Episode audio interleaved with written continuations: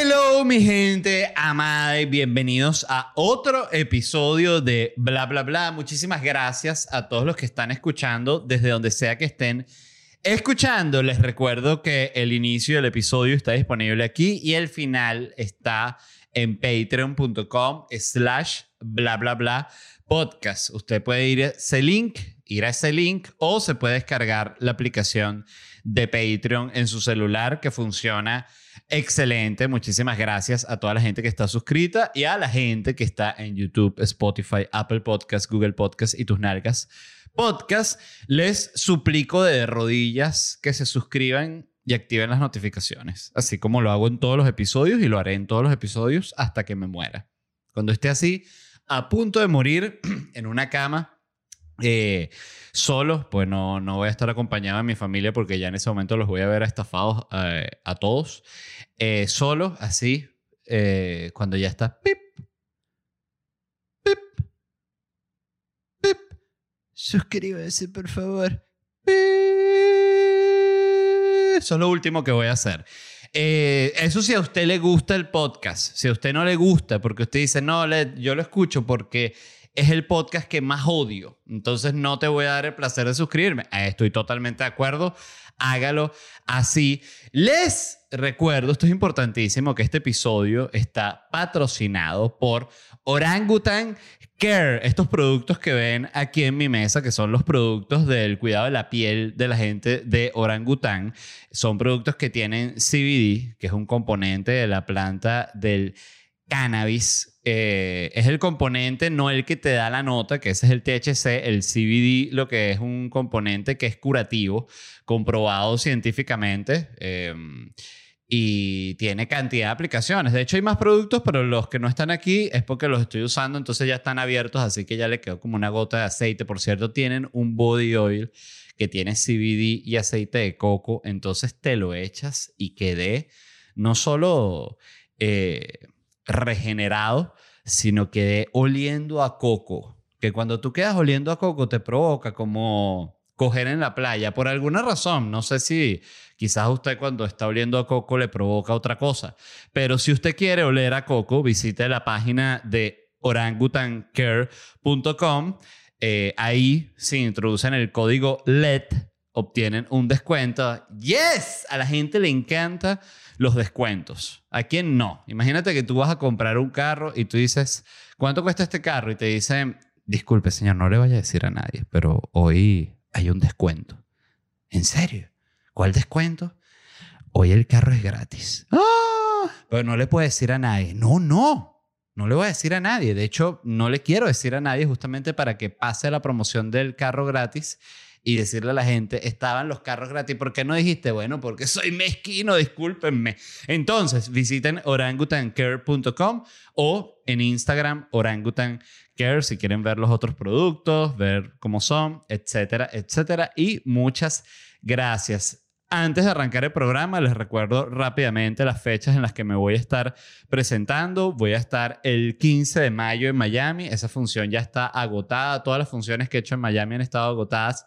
Gracias, tengo que decir así, gracias. No, yo soy ateo, pero igual doy gracias a Dios, gracias a la Virgen, gracias a José Gregorio Hernández, gracias a, a Mahoma, gracias a Buda, gracias a un Dios así chiquitito, así que, que les gusta en Vietnam, le llaman el Diosito. Oye, estoy protegido por el Diosito. Gracias al Diosito también. A toda esa gente, gracias. Voy a estar en Atlanta el 20 de mayo, en Miami voy a estar el 22 de mayo, el 29 de mayo y el 9 de junio. Después voy a estar en Nueva York el 10 de junio. Esa, eh, esa función se abrieron más puestos para la de 10 de- el 10 de junio, estaba agotada, pero ya anunciaron en Nueva York que para esta fecha van a estar levantadas estas limitaciones que tenían, entonces pueden vender más tickets. Gracias otra vez a José Gregorio, gracias a la Virgen, etcétera, etcétera, etcétera. Voy a estar en Nueva York el 11 de junio y el 12 de junio también, en Miami el 16 de junio, en Orlando el 18 de junio, esa está agotada, vamos a abrir otra, pronto la estaré anunciando y en Miami el 30 de junio y Ciudad de México el 3 y el 4 de julio vuelvo a Ciudad de México. Arranco con el episodio de hoy. muchos temas interesantes de los cuales hablar, pero el que más me gustó me lo envió Emma Peña, gracias Emma, y es que la Liga de la Justicia de Zack Snyder superó a Avengers Endgame como la película más vista en China. Es la película más vista de la historia en China. Este, no de la historia, no, mentira. No de la historia. Más vista que Endgame, que había sido como la película de superhéroes más vista en chino. Entonces, este es un. Eh, se estrenó hace poquito en una plataforma que se llama Migu, Migu Video. Entonces, como le dicen ella en China, Migu en Chill.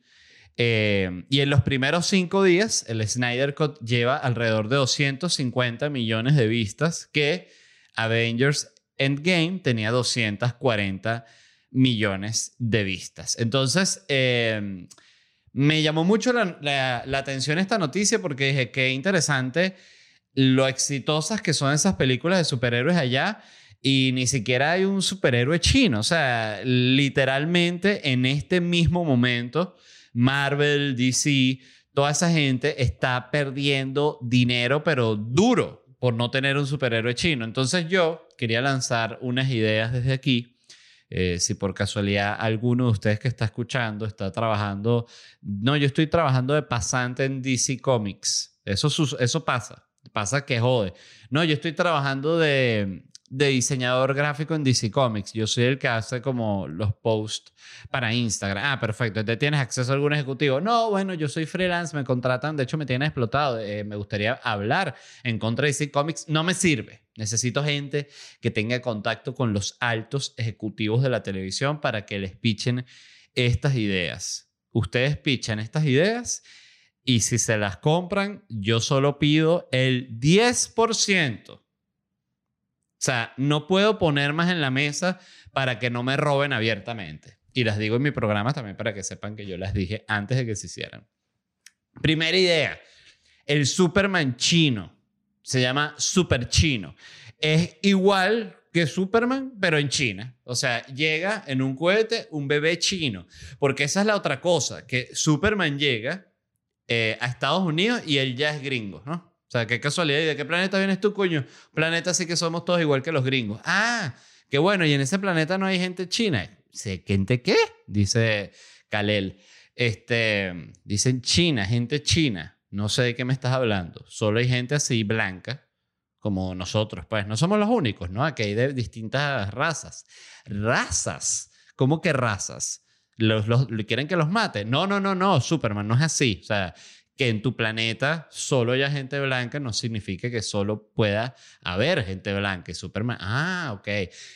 Super Chino no tiene ninguno de estos problemas. Super Chino llega a China y él viene a un planeta donde son todos chinos. Entonces no hay ningún tipo de conflicto. Él lo mismo. Dice, mira, ¿por qué esta gente, estos de, la India aquí, esta gente es como, es como distinta, ¿no?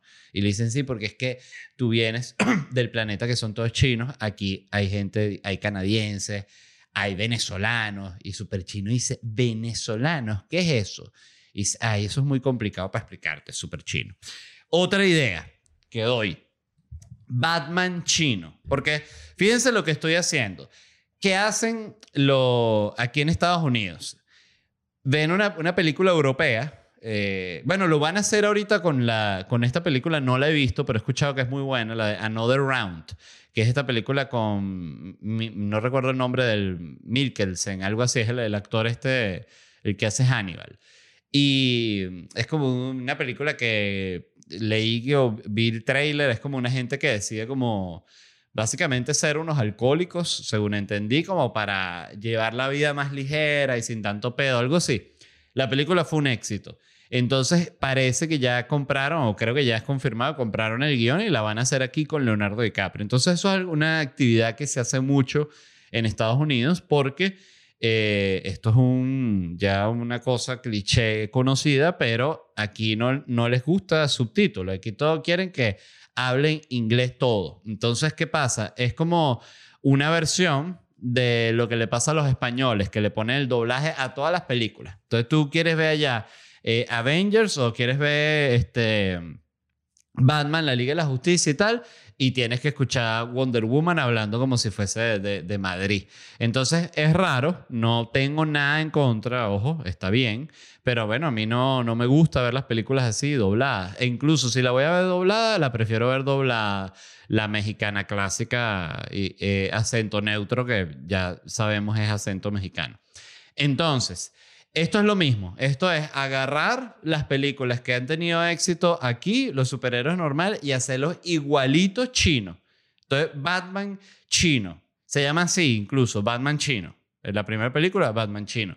¿Y mm, de qué trata? O sea, bueno, eh, bueno, es igual, solo que todo es chino. Entonces, eh, incluso tengo una, o sea, la propuesta de cuál sería como la primera tanda de películas de Batman chino, porque, de nuevo, esto hay que pensar en grande. Hay que lanzar ya el plan de todas las películas que se van a hacer, ¿no? Sin dudar. Mire, esto es lo que va, esto es lo que va a estar saliendo de Batman chino de aquí hasta el 2031, por decir algo, hasta el 2029, para no, para no, para no ponernos, para no engolosinarnos tantos. Eh, la primera es Batman chino, Origins, que esta es la presentación de Batman chino. Me, me, me, me, imaginé algo así como que va Batman chino con... que él tiene que inventarle su nombre chino, tipo Bruce Wayne, pero chino. Eh, y va con su familia, ¿no? En un mercado. Y están como comiendo algo ahí. Y llega un tipo que quiere comprar una sopa de murciélago. Y el papá de Batman chino le dice como que no, disculpe, este, no, no, vamos a evitar, por favor, la sopa de, la sopa de murciélago que, bueno, fue por lo que empezó la, la, enfermedad, el coronavirus, este, que fue terrible. Y el vendedor de la sopa le dice, ¡ay, maldito! Y le clava un cuchillo en la cara al papá de Batman chino y Batman chino, ¡ah! Eh, yo diría que no mate a la mamá para hacer como una modificación. Entonces Batman chino en vez de tener a, Alfred, al mayordomo, que siento que dentro de la cultura eh, como maoísta, comunista china, puede estar mal visto el mayordomo. No lo sé, ojo, capaz el mayordomo es que sí tradiciona allá en China, pero no lo sé. Entonces, Batman chino le queda viva la mamá y la mamá es como su Alfred. O sea, la mamá de Batman chino también de repente se maneja un avión y lanza unos misiles, una cosa así. Entonces, luego está la segunda, en la primera película de, de Batman chino Origins, él pelea con pingüino chino o Joker chino. Hay que usar uno de los grandes de uno, no hay que entrar dudando porque qué cagada cuando se lanzan y que... No, el, el primer enemigo de Batman va a ser el acertijo. Y que, no me jodas con el acertijo. Eh, que por cierto, los, los, villanos de, de, Batman son medio locos, ¿no? Si te pones a ver ahorita, pues el Joker y el acertijo son medio como una cosa parecida, porque fíjate que el, el, acertijo también tiene como esta vibra así como medio de soy un misterio, ¿no? Como esta vibra así como lo quita el Joker también insoportable. El, el Joker y el acertijo, los dos tienen eh, la, la similitud de que tú los dos quieres que Batman les suene una cachetada dura para que se callen la boca. Eh, me pasa con ambos, eh, sobre todo con el Joker que no lo soporto, me parece terrible. Este, el Joker es de esos que sí, yo siempre me he tendido a, apoyar a los villanos en, la, en muchas películas, esto es por, por, por, por mi personalidad de llevar la contraria ya que no lo puedo evitar. Entonces a veces digo, oye, pero el villano, porque, o sea, tiene ya para matar a James Bond, mátalo ya. ¿Qué estás dejando? No, que te voy a dejar aquí amarrado para que te coma. No, ya, dale un tiro y listo, que salimos de eso. Ya después que venga otra gente, ya, el 009, lo que sea. Pero ya James Bond, listo.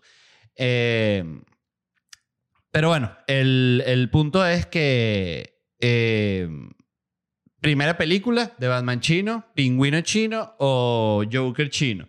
Segunda película de Batman chino está eh, Batman chino, el Caballero Oriente. Y acá aparece por primera vez Gatúbela China, de la cual se saca luego un spin-off. De todo esto chino se lanza spin-off.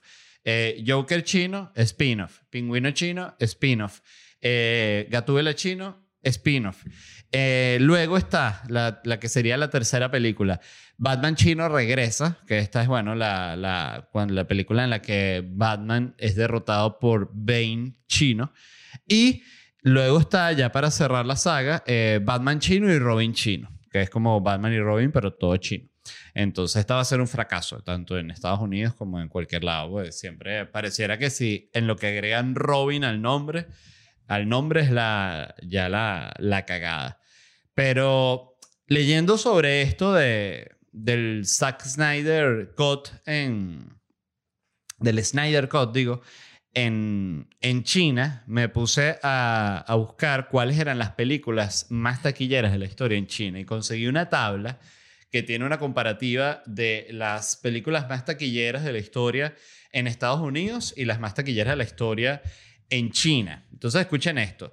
La película más taquillera de la historia en Estados Unidos es Star Wars, El despertar de la fuerza, que es la primera que salió de estas nuevas películas de Star Wars con, con, la Jedi, no recuerdo el nombre de ella, y este Kylo Ren, que creo que ya lo he dicho en el podcast, no, no me ha gustado nunca de villano. Esa película ganó 936 millones de dólares, o sea, casi un millardo de dólares. La película más taquillera de la historia en China es una película que se llama La Sirena, que vi el trailer y es como La Sirenita pero dark y real real action, es que se llama. Este se veía como dark, porque hay una parte que está la sirena. Empezaba con un corto como de comedia que de hecho me reí mucho, que estaba como el tipo describiendo a la sirena y está como policía haciendo como unos retratos hablados de cómo sería la sirena y estaba bien cómico. Y luego se pone como dark, como que la sirena está escapando así una velocidad y van como unos barcos a toda velocidad y uno lanza como un arpón así con una flecha pero demasiado maldita y se la clava a la sirena en la cola y, le saca sangre y todo. Y dije, a ver, pero qué espantoso, qué horrible. Y además que tú, ¿cómo haces con un, con un pescado? Porque, ajá, a, a, una sirena tú no le puedes poner yeso si le lanzas, bueno, no sé. En fin. La, la segunda película más taquillera de la historia en Estados Unidos es Avatar. Eh, una película también que nunca la, nunca la entendí, nunca me gustó. Solo me gusta como las peleas final del, del el malo este con el robot y que pelea con el otro. Ahí está como chévere, pero la película en general me pareció como aburrida. Y la segunda película más taquillera en China, escuchen esto, es Rápido y Furioso 7.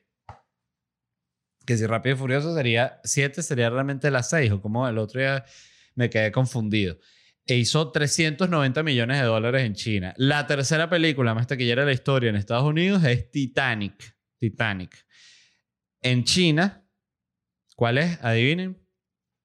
Rápido y Furioso 8. Les encanta Rápido y Furioso en China. Que me parece que tiene un sentido porque no, capaz es como una, una vibra que me da, pero eh, oye, están medio solapándose los temas, pero siendo que el tuning y el gaming, esa, ese, ese estilo, es como los asiáticos les gusta, les tiene como, o sea, tú de hecho, eh, fíjate que el, el clásico como estilo es cyber, así, gente jugando, la locura, es asiático. Entonces, eh, si hay como una relación ahí, siento, estoy buscando paralelismo.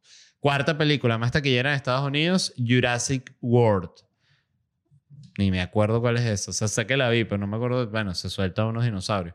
La cuarta, en China, Monster Hunt, que no la he visto, pero vi el trailer, recuerdo, y se veía como una película mala de estas de Mila Jovovich, que todas las películas que hace Mila Jovovich, eh, ella pone como requisito que sea mala. Cuando le mandan el guion, eh, la gente que, Mila, te mandé un, un guion, eh, me interesa, no, no es lo que sueles hacer, pero me interesa que lo leas y Mila Jovovich le dice, ya va, Charles, no me digas que me enviaste un guion bueno.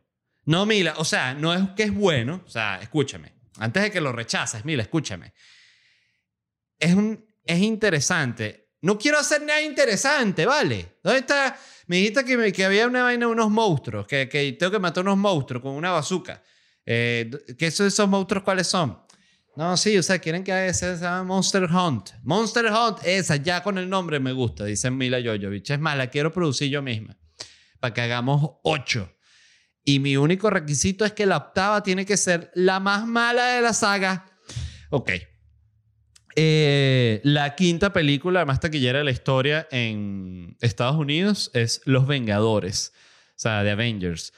En China, Transformers, la era de la extinción. Pero de nuevo, eh, fíjense que son películas bastante nuevas. No sé si es que es desde hace poco que están permitiendo que estas películas se estrenan allá. Quizás... Eh, ah, no, pero Jurassic World y Avengers también es medio nueva. Bueno, no lo sé. Transformers me pareció como una... Esa sí sé que la vi también, pues que yo veo todas estas películas, pero esa sí no me acuerdo ni qué sucede. Eh, la sexta en Estados Unidos es El Caballero Oscuro, Batman, fíjense, qué éxito, ¿no? Y en China es Mojin, la leyenda perdida, que no tengo ni idea de cuál es. Busqué el, busqué el, el póster y era como unos guerreros, así como una cosa, se veía ahí medio... Eh, no el tigre y el dragón, que por cierto, el tigre y el dragón qué película tan mala. Yo no sé cómo eso tuvo ese éxito en esa época. Yo creo que la gente se volvió loca. Eh, Ustedes recuerdan los efectos. Busquen ahorita, los que sean muy jóvenes para haber visto el estreno del, tigre, el tigre y el dragón o, o, estar viendo cine cuando estaba de moda el tigre y el dragón. Vean los efectos de las peleas. Es que es vergonzoso. Y era vergonzoso en la época. La gente que no, está bueno. Oye, qué loco. Este, debe haber un efecto, así como está el efecto Mandela, que es que toda una generación supuestamente inventa como un recuerdo, como el efecto Mandela es esto de que todo el mundo cuando se murió Mandela, que si en el 2008, no sé cuándo se murió Mandela, la gente pensaba que Mandela se había muerto que si en el 92, una cantidad de gente. Entonces, eh, hay hasta grupos que, que tratan sobre, o sea, que son se une gente que piensa que el efecto Mandela es algo real. Eso lo viene el programa este que se llama How to with eh, John, ahorita no recuerdo el nombre. Eh, How to with John Wilson, creo que se llama. Está en HBO Max, muy buena. Este, entonces siento que con lo del, lo del efecto Mandela, hay como también un efecto que hay que buscarle el nombre, que es cuando a una generación o a, buena, o a gran parte de una generación le parece buena una película que es más mala que el carajo.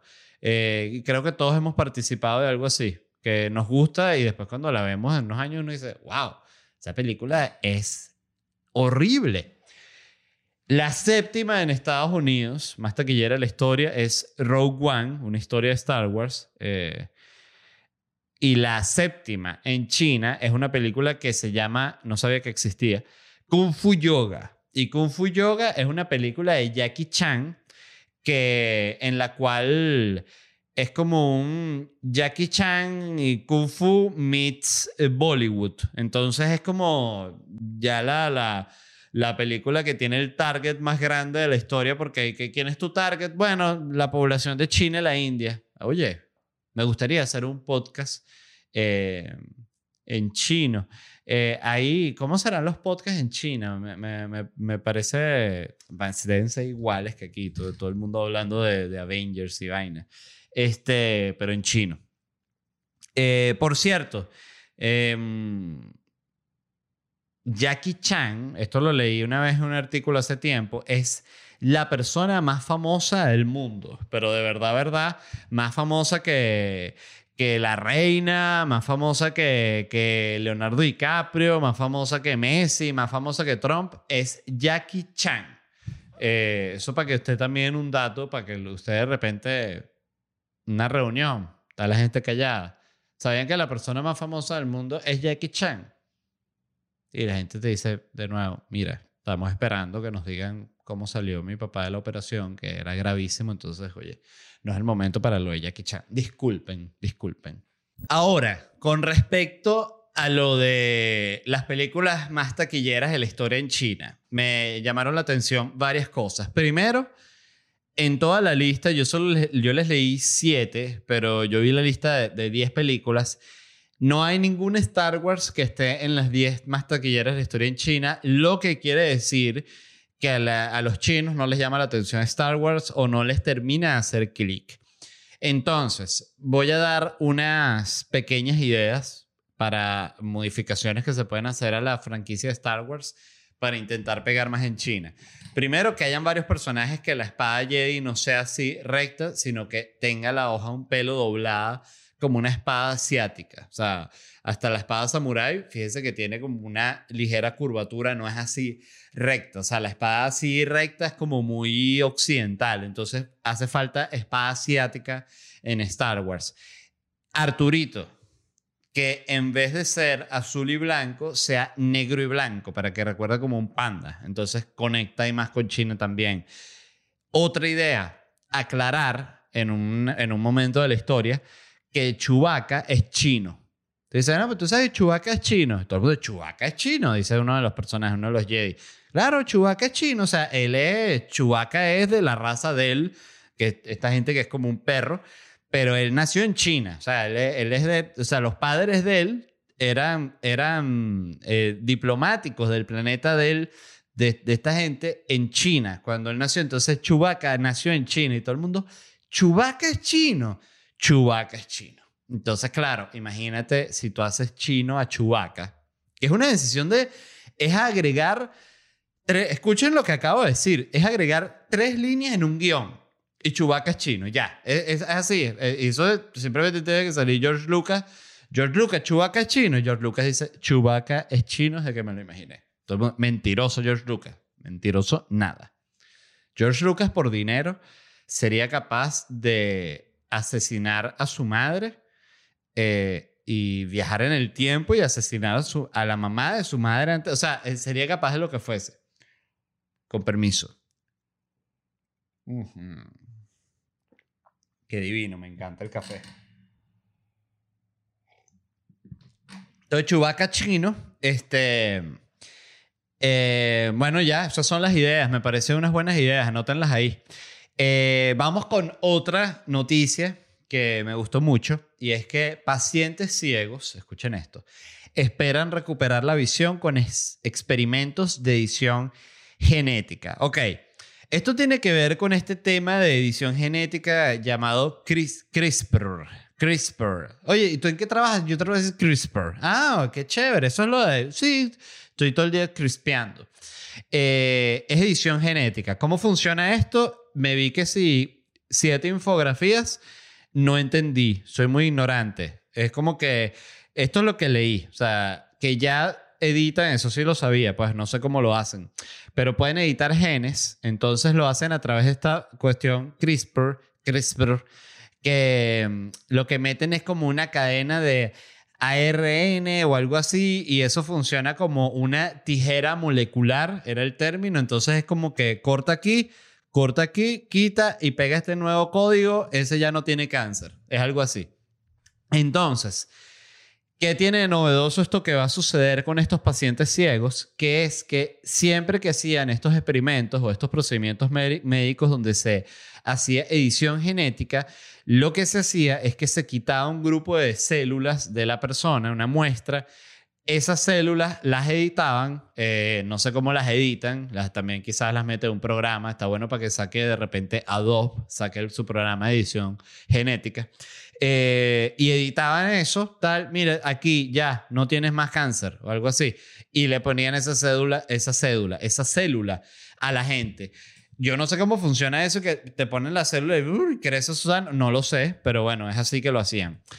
Lo novedoso, ahorita sí voy al punto, con este experimento que van a hacer con esta gente ciega, es que es la primera vez en la historia que se va a hacer edición genética dentro de la persona, o sea, dentro de su cuerpo se le mete esta vaina, este, el, no, no el CRISPR, que no, le metiste el CRISPR, métele doble, CRISPR para que salga bien la edición.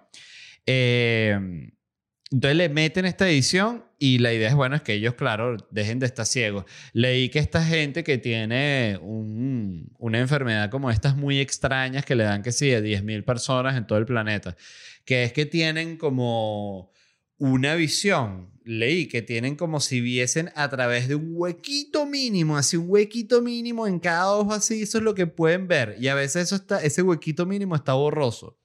Qué horrible, ¿no?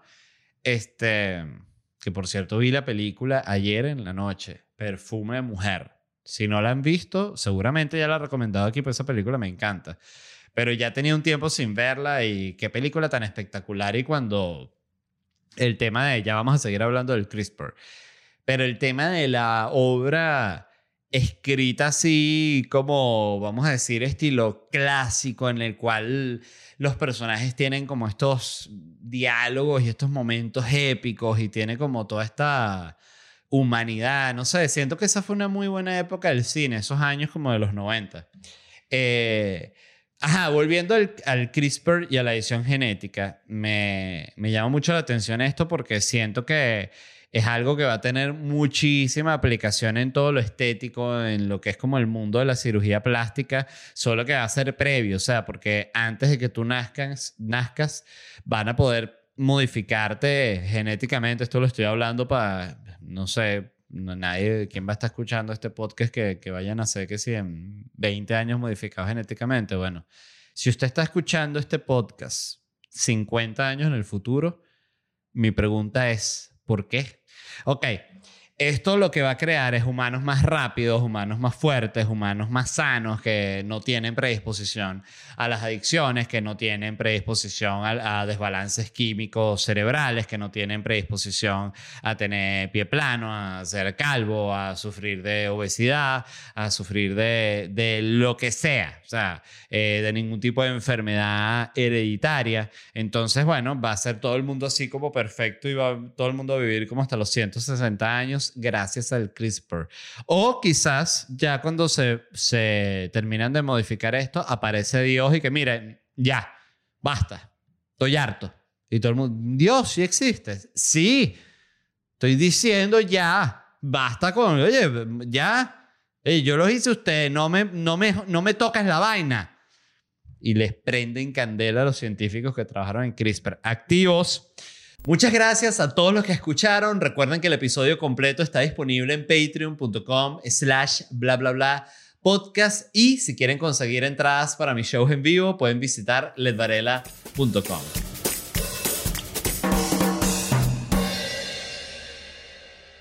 ¿Estás listo para convertir tus mejores ideas en un negocio en línea exitoso? Te presentamos Shopify. Tal vez no lo sabías, pero nuestro podcast More Than Mamis es un negocio y lo empezamos por supuesto para desahogarnos y hablar sobre la maternidad, no para convertirnos en expertas de ventas y del e-commerce. Así que sí, necesitábamos ayuda para vender nuestro merch y poner en marcha nuestra tienda. ¿Y cómo suena con Shopify? Llegó otra venta. Shopify es la plataforma de comercio que está revolucionando millones de negocios en todo el mundo. Ya seas un emprendedor desde tu casa o desde donde sea, Shopify es la única herramienta que necesitas para iniciar, administrar y hacer crecer tu negocio sin dificultades. Con Shopify puedo gestionar pedidos, envíos y pagos desde cualquier lugar, brindándote toda la información y estadísticas de tus ventas al detalle. Regístrate para un periodo de prueba con tan solo un dólar al mes en shopify.com barra sonoro, todo en minúsculas Ve a shopify.com barra sonoro para llevar tu negocio al siguiente nivel. Shopify.com barra sonoro.